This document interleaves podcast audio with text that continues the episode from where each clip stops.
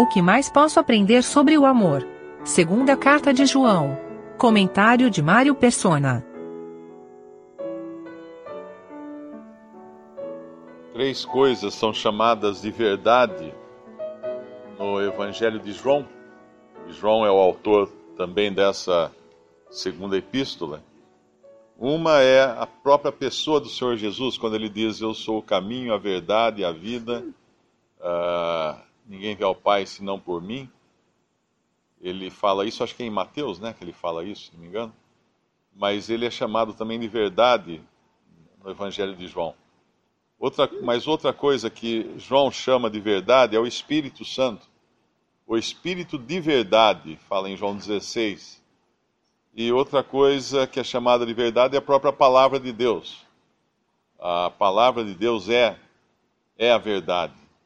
Então nós temos o Senhor Jesus, o Espírito Santo e a palavra de Deus, e, e nós conhecemos esses três quando nós cremos no Senhor Jesus, quando fomos salvos pelo Senhor, não apenas conhecemos o Senhor Jesus através da Sua palavra, que é verdade, mas o Espírito de verdade veio habitar em nós.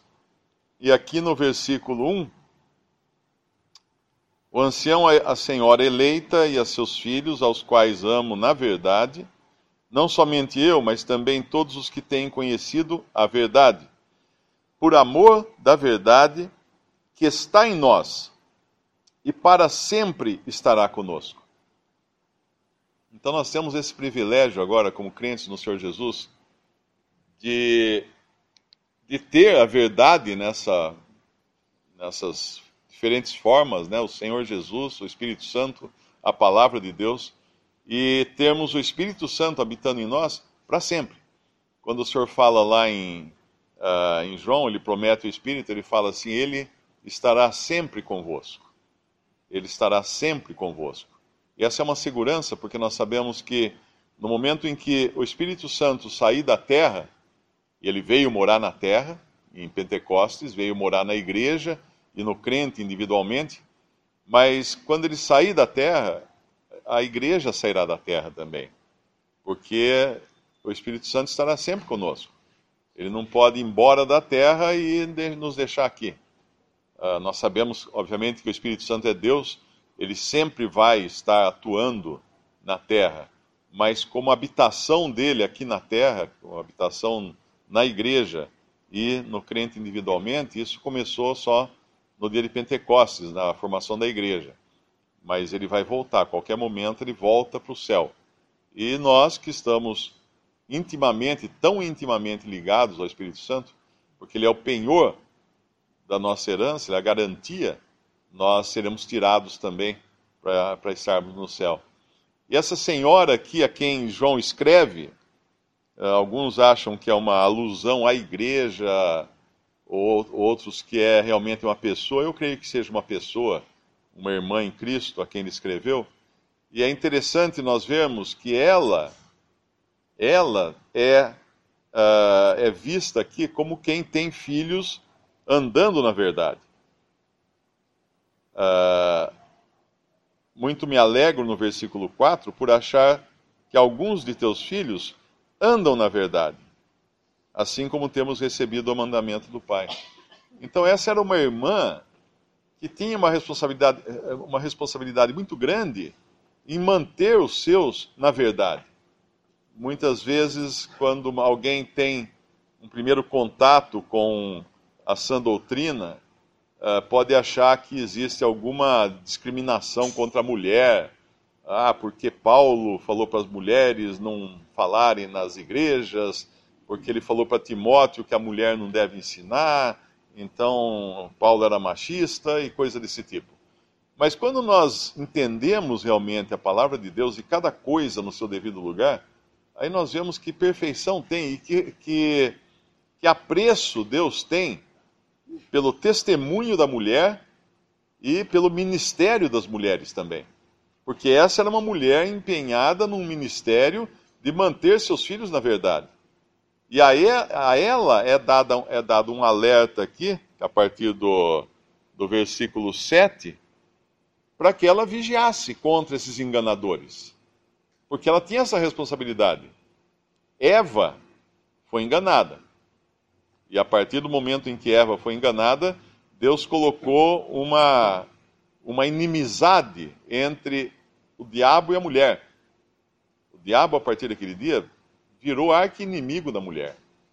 Ele quer de toda maneira, ele sempre quis de toda maneira, corromper a mulher. Porque ele sabia até que da mulher viria aquele que seria o Cristo. Uh, o Cristo não veio de um homem, apesar dele ser humano, né, o Senhor Jesus, mas ele veio de uma mulher.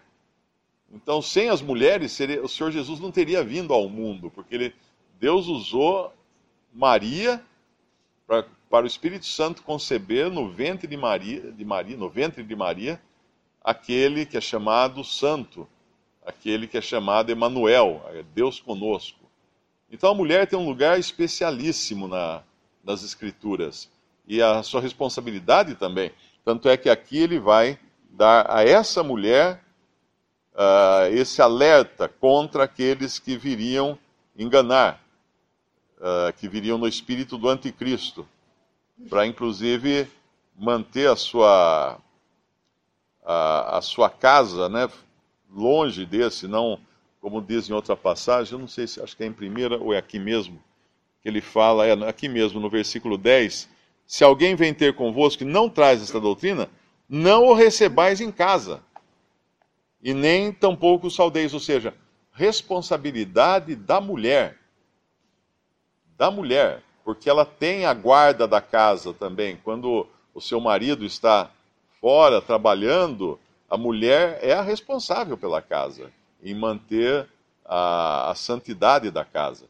E nós vemos até um exemplo que Paulo dá em 1 Coríntios, quando ele fala da mulher cristã cujo marido não é convertido. E, ela, e Paulo fala, ele é santo, o marido, assim como os filhos são santos. Não que estejam salvos, né, por, pela, pela salvação da mulher, a família inteira seja salva, não, não é assim. É, mas é, a família está debaixo agora de uma esfera de separação, que é a influência dessa mulher cristã no lar, que mantém inclusive o seu marido uh, protegido de certos ataques do inimigo, porque está dentro dessa esfera de santidade. E aí nós vemos quão grande a importância da mulher, ao ponto de o apóstolo aqui dirigir uma carta a uma delas. Vários, vários momentos, aqui na primeira epístola, ele fala da, do amor ou caridade, que é a palavra usada aqui. E agora ele volta a falar, no versículo 5, agora, Senhora, rogo-te, não como escrevendo-te um novo mandamento. Evidentemente que não, porque é um mandamento que já tinha sido dado, dado, mas aquele que desde o princípio tivemos, que nos amemos uns aos outros. E a caridade é esta, que andemos segundo os seus mandamentos. Este é o mandamento, como já desde o princípio ouvistes, que andeis nele, que andeis nele. É interessante agora, porque ele associa o amor aqui ao andar, ao andar em Cristo ao andar em associação com Cristo. E às vezes a gente pensa que esse amor ou caridade aqui se limita a, a dar algo para alguém. Né? Ah, eu vou fazer um ato de caridade agora. Mas eu, eu entendo aqui que é muito mais, tem muito mais a ver com a disposição de andar em Cristo, de andar como Ele andou, de sentir como Ele sentiu, de pensar como Ele pensou. Quando a gente vai lá em, em 1 Coríntios capítulo 13, que é uma passagem muito conhecida que nos fala do amor, uh, e ali existem algumas, alguns indícios do que é realmente o amor. Para começar, não é algo apenas uh, anunciado ou falado ou expresso em palavras. Hoje é muito comum a gente ver no, nos filmes, nos romances, nas poesias, falar de amor, mas é mais um amor do tipo de 1 Coríntios 13, 1, o amor como se fosse um sino que soa. O que é um sino? Um sino é uma coisa que não faz absolutamente nada. Uh, qual a utilidade de um sino, se a gente pensar? Né? O que, que ele fabrica, o que ele produz? Nada. Ele só produz um som. Ele só produz um som. Ele bate dentro dele alguma energia que é, colocada no sino, essa energia é transformada em energia mecânica e essa energia mecânica em energia sonora. Só isso. Acaba ali, ele produziu um som. E ele diz que esse amor de Deus não é o amor que realmente é o amor que nós deveríamos ter, não é um, apenas um som, não é apenas vocalizar algo, mas é, é, muito mais uma atitude. Ele fala também que não é conhecimento no versículo 2, não é acúmulo de, de entendimento, conhecimento. Ah, eu, ainda que tivesse o dom de profecia, conhecesse todos os mistérios e toda a ciência, ainda que tivesse toda a fé de maneira tal que transportasse os montes e não tivesse caridade, nada seria. Aí alguém pode perguntar: ah, então, tá, então a caridade é distribuir todos os meus bens para os pobres. Versículo 3. E ainda que distribuísse toda a minha fortuna para sustento dos pobres, então isso também não é o amor do qual Deus está falando aqui. E ainda que eu entregasse o meu corpo para ser queimado e não tivesse caridade, nada disso me aproveitaria. O que é esse entregar o corpo para ser queimado? É o sacrifício pessoal. A caridade é sofredora, e aqui então ele vai descrever uh, o que é o sentimento do amor, uh, ou a atitude do amor. É sofredora, é benigna, a caridade não é invejosa, a caridade não trata com leviandade, não se ensoberbece, não se porta com indecência, não busca os seus interesses, não se irrita, não suspeita mal, não folga com a injustiça, mas folga com a verdade, tudo sofre, tudo crê, tudo espera, tudo suporta. Ou seja, essa é a atitude de Cristo, essa é a maneira de Cristo ao andar aqui nesse mundo. Então, esse amor de que fala aqui é um amor do andar, da forma de ser, porque foi assim que o Senhor foi aqui nesse mundo, em todas as circunstâncias. Ele sempre foi dessa maneira. Não havia outra maneira para ele ser senão andar em amor. E aqui nós vemos que ele fala no versículo 6 da nossa primeira, uh, segunda epístola do apóstolo João, e a caridade é essa, que andemos segundo os seus mandamentos.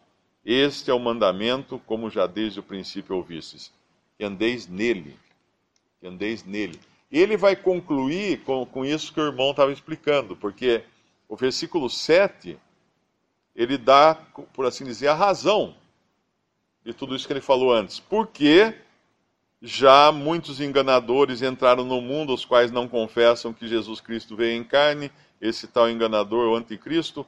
Olhai, vós, por vós mesmos, para que não percamos o que temos ganho, antes recebamos inteiro galardão. Então, a má doutrina a má doutrina, ela é basicamente falta de amor. Por quê? Primeiro, porque ela diminui Cristo. Ela diminui Cristo. Toda doutrina que diminua a Cristo, obviamente vai diminuir todos os atributos que estão relacionados a Cristo, inclusive o amor. Porque faz dele algo menor do que ele realmente é, ou seja, Deus. E Deus é amor. Deus é amor, nós sabemos. Então, se Cristo não é Deus, Deus é, Cristo é menos do que o amor de que nos, nos é dito, do amor divino. Ele seria um amor apenas derivado. Ele não seria a essência do amor. Mas Deus é amor e Cristo é Deus. Cristo é o Filho do Pai. Cristo é Deus e homem. Cristo é o que veio em carne, não o que nasceu, mas o que veio em carne. E aí ele vai falar no versículo 9, na minha tradução aqui diz: todo aquele que prevarica e não, não persevera na doutrina de Cristo. Outra versão diz: todo aquele que ultrapassa a doutrina de Cristo. O que é isso? Ir além do que nós temos escrito na palavra de Deus. Ir além. Todas as conjecturas humanas deram origens a, a muitas religiões por aí. Por quê? Porque foram além daquilo que estava escrito, daquilo que é a segurança do crente, que é a verdade, né, como ele fala, que é a palavra de Deus, a verdade aplicada na alma a, através do Espírito Santo.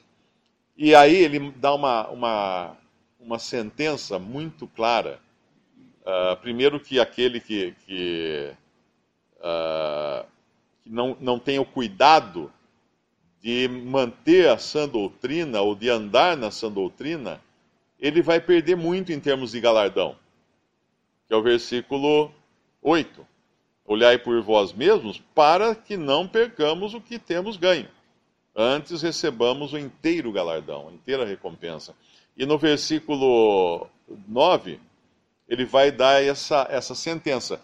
Quem não tem, uh, quem, não, uh, quem não persevera ou quem vai além da doutrina de Cristo, não tem a Deus. Ah, mas eu acredito em Jesus, que é muito isso, muito bom, aquilo, eu sempre me apego a Ele, faço minhas orações.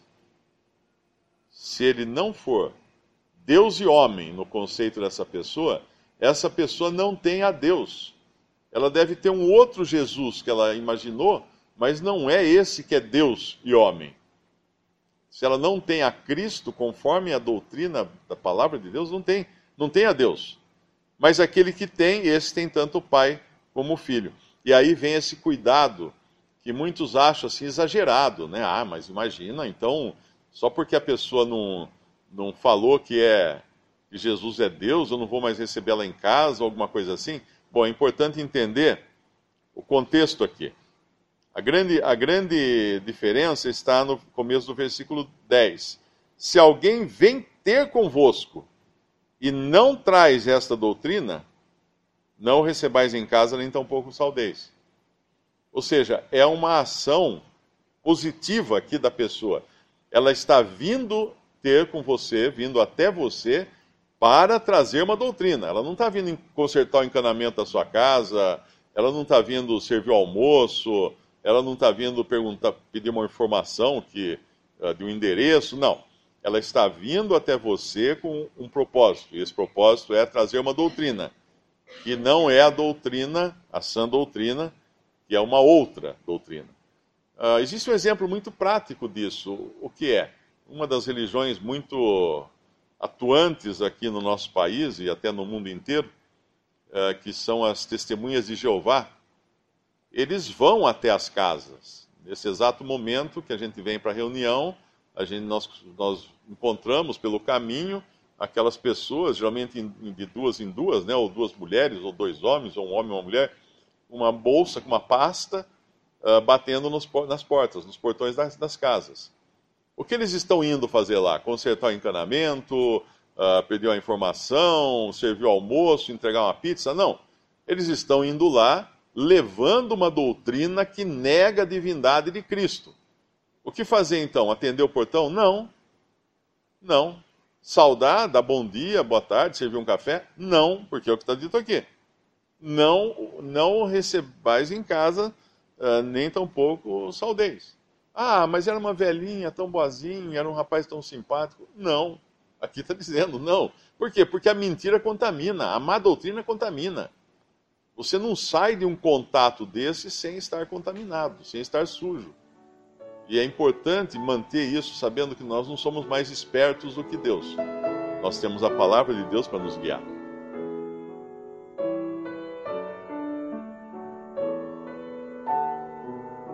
Visite respondi.com.br. Visite também 3minutos.net.